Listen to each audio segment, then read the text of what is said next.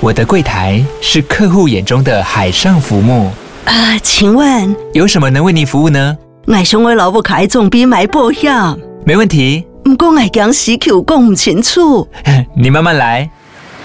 办您靠岸，台银人寿一直都在，以安心、可靠、诚信、稳健为本，尊重多元，关怀弱势。因为台银人寿，我不再漂流。以上广告由台银人寿提供。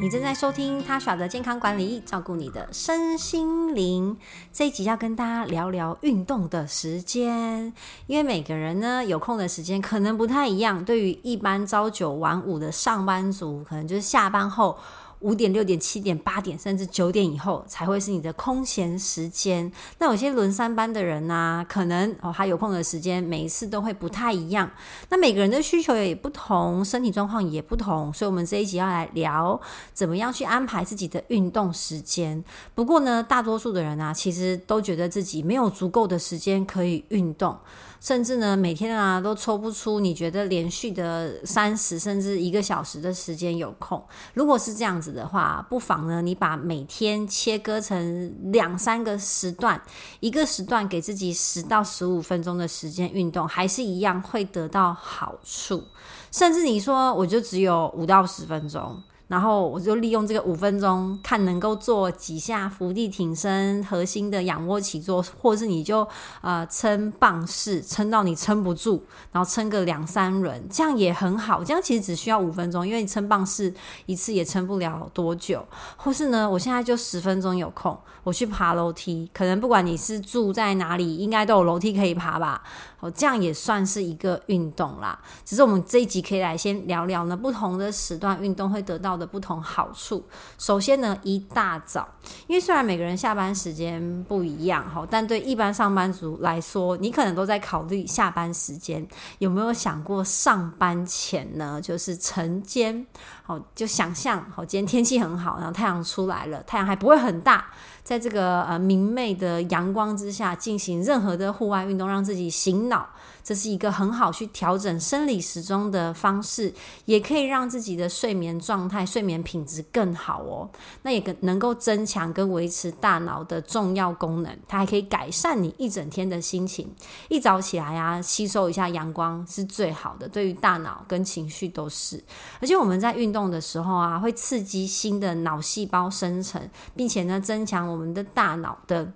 神经元连接的功能能力，有助于帮助我们更好的去记住事情，也可以更好的去学习新知识。甚至呢，运动还可以改善，透过改善我们的神经元去修复自身的 DNA，来帮助我们修复受损的脑神经、脑细胞。所以你常常觉得用脑过度吗？那规律的运动非常的适合你。那我们就假设呢，早上好，工工作前就是日出之后，我们去运动。最好的方式呢，最好最简单起步的方式，可能是散步，或是跑步，或是你真的在认真搞刚一点，就是去游泳。好，或是骑脚踏车，你可以在呃日出之后三十分钟、两小时左右，好，这时候开始去运动。因为如果再晚一点，其实就太热了。在这个时候啊，就是刚日出，然后两个小时之内的户外的阳光是非常理想而且舒服的。这些阳光呢，从我们的眼睛照到我们的身体里面来，哈，会启动你的大脑功能，你会开始慢慢的苏醒。我记得有一次啊，我就跟朋友约早上晨跑，但说真的，早上晨跑我就只有约那一次，除了路路跑的活动之外啦，就当然都是要克服早起的那个痛苦感。然后那一次呢，就是睡过头，就我朋友已经到了我们的集合点，然后打给我，我才从床上弹起来，然后糊里糊涂的喝了一杯水，就开始跑步。但是跑步的过程当中，就觉得诶，脑袋越来越清楚，然后我那一整天心情跟专注力都超好的。好，不过我还是很少去晨跑啦，因为。第一个是我个人没有这么爱跑步，然后我早起通常都喜欢先弄一些工作文书工作，然后才开始去运动。不过早起运动真的对于你一整天的精神很有帮助。那你说，可是这样好像仅仅限于天气比较好、比较温和的呃气温的时候啊。其实只要你穿对衣服、穿的够暖的话，你一整年都可以早起去跑步。好，除非有呃特别的天气状况，假如说寒流啊，或者是下大雨啊。事实上就是呢，在冷天运动，甚至会有一些额外的健康好处。因为冷空气呢，能够激活我们的棕色脂肪，或是将我们的白色脂肪呢转化成米色脂肪。所谓的棕色脂肪呢，就是能帮助我们产热。好，它里面富含立腺体，立腺体越多，就代表我们的脂肪细胞呢具有燃烧的能力。所以可以说是在天冷的时候呢，运动更适合燃烧我们的脂肪。那讲到早起运动，其实还有一个问题要讨论，就是呢，运动前要不要吃东西？因为可能你一早好这个时间，你平常还在睡觉，那如果吃完东西再去运动，好像吃完东西要要再等个什么一小时才可以去运动，那这样就要上班，这样不是要超级无敌早起吗？那空腹运动可不可以呢？其实我们在早上起来要准备去运动的时候啊，因为你睡了一整个晚上，理论上这样子你进食了大概十到十二个小时，因为从昨前一天的晚餐之后，你可能没吃宵夜，然后睡觉，然后早上起来去运动，这中间你都没有进食任何的热量跟营养嘛。那在运动的过程当中，身体还是会先消耗掉你肝脏跟肌肉储存的肝糖，之后呢，可能就会开始啊、燃烧脂肪。那其实早上运动通常应该不会选择太激烈的体体力的运动。如果只是呢比较中低强度的运动，不吃东西是很 OK 的。好像刚刚提到的慢跑，好，或是再更简单一样的散步，好，或是骑脚踏车，好，呃，不会太疲累的游泳，这些都是你空腹可以负担的体力活动，轻微的运动是很 OK 的。但如果你真的是比较剧烈的体力运动，好像嗯，重量训练，好，篮球、足球，甚至是划船，哇，那这个就真的会需要吃一点东西。像以前小时候在学时期。那时候，呃，就国中、高中，我们早上会有校队的训练，就大家在升旗之前，好怀念哦，升旗就早自习的时间，大家可能坐在教室放空发呆念书。那我们球队其实已经在训练了，这时候真的一定要先吃早餐再去训练，不然很有可能会昏倒，那个强度太高了，而且就很早起，所以我都会比一般同学来的早起，跟早到学校，那就要早一点吃东西。那如果你现在没有要进行这么高强度的运动，你说早上一起来空腹去运动，OK 吗？呃，中低强度真的是很 OK 的，而且空腹运动刚刚有提到这个好处嘛，它会先燃用掉你的肌肉跟肝脏里面的肝糖，之后就开始燃烧脂肪。其实无论你是空腹去运动，还是有吃东西再去运动，我们消耗的热量是一样的，只是呢，空腹运动的人他在消耗的热量当中啊。利用脂肪的比例大概是四十到五十 percent，所以以一个六十公斤的人来说啊，假如说我早上去骑脚踏车，空腹去骑脚踏车，好，我消耗了三百到四百卡，那当中有五十 percent，好，也就大概一百五十卡左右呢是脂肪。那如果我是先吃东西再去运动，一样是踩脚踏车，那我的脂肪利用率大概是二十五 percent，好就。大概七十五卡左右，比空腹运动少了七十五卡，其实没有很多啦，其实真的没有很多，所以你不用刻意空腹再去运动。但如果早上好觉得不想要先吃东西再去运动，你也不用强迫自己一定要吃东西。但如果你本身是有比较严重的肥胖情况，或是呢有胰岛素阻抗，或是有血糖不耐的情况，其实空腹运动还不错哦。因为空腹运动呢，可以帮助身体改善胰岛素的敏感度。有研究发现啊，空腹运动可以让我们的脂肪利用率提高，然后肌肉细胞也会对胰岛素的反应变强，然后去改善我们的血糖的水平。对于有一些糖尿病前期的人来说呢，算是有不错改善的效果。但如果你本身已经是糖尿病患者，甚至有在打胰岛素的话，空腹运动有点危险。好，所以请不要空腹运动。所以这。看你现在的情况，如果你只是想要改善胰岛素的呃利用率的话，像我就讲我们家好了，就是我爸爸跟我的弟弟都有第二型的糖尿病。虽然没有做基因检测，但 maybe 我们是可能有一些遗传。好，当然饮食是很重要的，所以我就一直都很小心的控制。那我可以猜，我本身呢，啊、也比较容易出现胰岛素阻抗性，好，或是血糖不耐的情况。那对我来说，可能空腹运动就蛮适合的，因为可以改善我啊胰岛素的敏感性。那一样哦。你还是要去看自己身体是不是适应这个空腹的运动，然后不要做太高强度的运动。像我有我有段时间就很喜欢空腹去做重量训练，而且是上教练课。因为有有一两次我去上健身教练课，然后就胃痛想吐，很不是很舒服，所以我后来就很喜欢空腹运动。觉得这样很自在，但是呢，后来这样训练了一段时间，但好几个月，我就发现我的运动表现没有增加，就是肌力没有增加，体脂肪也没有下降，然后呃，就我的重量也没有增加啦，就觉得好像这个运动好像没在运动一样。后来就发现说啊，原来我运动后后，除了我空腹去运动之外，我运动了之后也没有补充营养，那我的肌肉等于是它消耗掉了能量，可是它没得补充。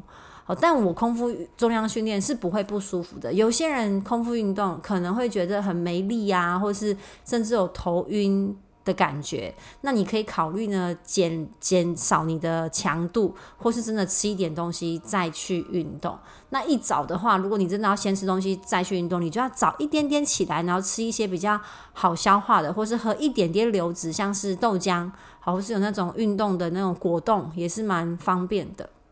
然后运动完之后呢，就就可以吃早餐，然后尽快的补充这些养分。那我也很建议啊，如果你想要试试看空腹运动的话，最好是已经有规律运动习惯的人，因为你身体已经知道运动的感觉，你也比较了解自己身体的状况。但如果你是刚开始想要培养运动的习惯，想要挑战好晨跑。那你就循序渐进，一开始可能是快走个半小时，然后慢慢的试着呢跑个半小时，然后再慢慢的增加，然后速度一开始也不要注意，就是不要太快。如果可以买一个运动手表，记录自己跑步的过程中的心率啊，跟你跑了啊、呃、多长的距离，跟你的速度的话，这样会更好去做追踪。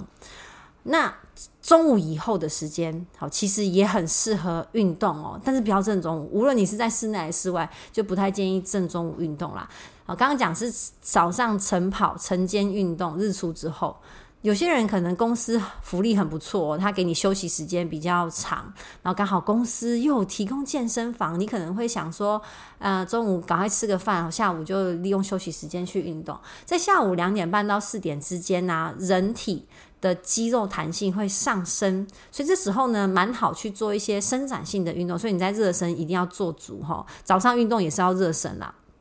那在下午这段时间，理论上你的身体的肌肉强度会比较增加，所以你可以做一些比较稍微中高强度的运动，所以重量训练就蛮适合的。但记得哦，一定要跟你的正餐的时间隔开至少两小时，就是吃完饭之后休息个两小时再去运动。好，所以可以做一些重量训练，就是器材式的或是徒手式的都很好，或是有些人喜欢去打网球、篮球呢，这个时间也蛮适合的。但是如果夏天的话，注意小心不要中暑，多喝水。接下来就是傍晚的时间，这时候有人可能下班了，有些人可能是准备要下班，就大概呃五点到七点，太阳快下山的时候，或是已经刚下山的时候，人体在这时候的状态其实是巅峰。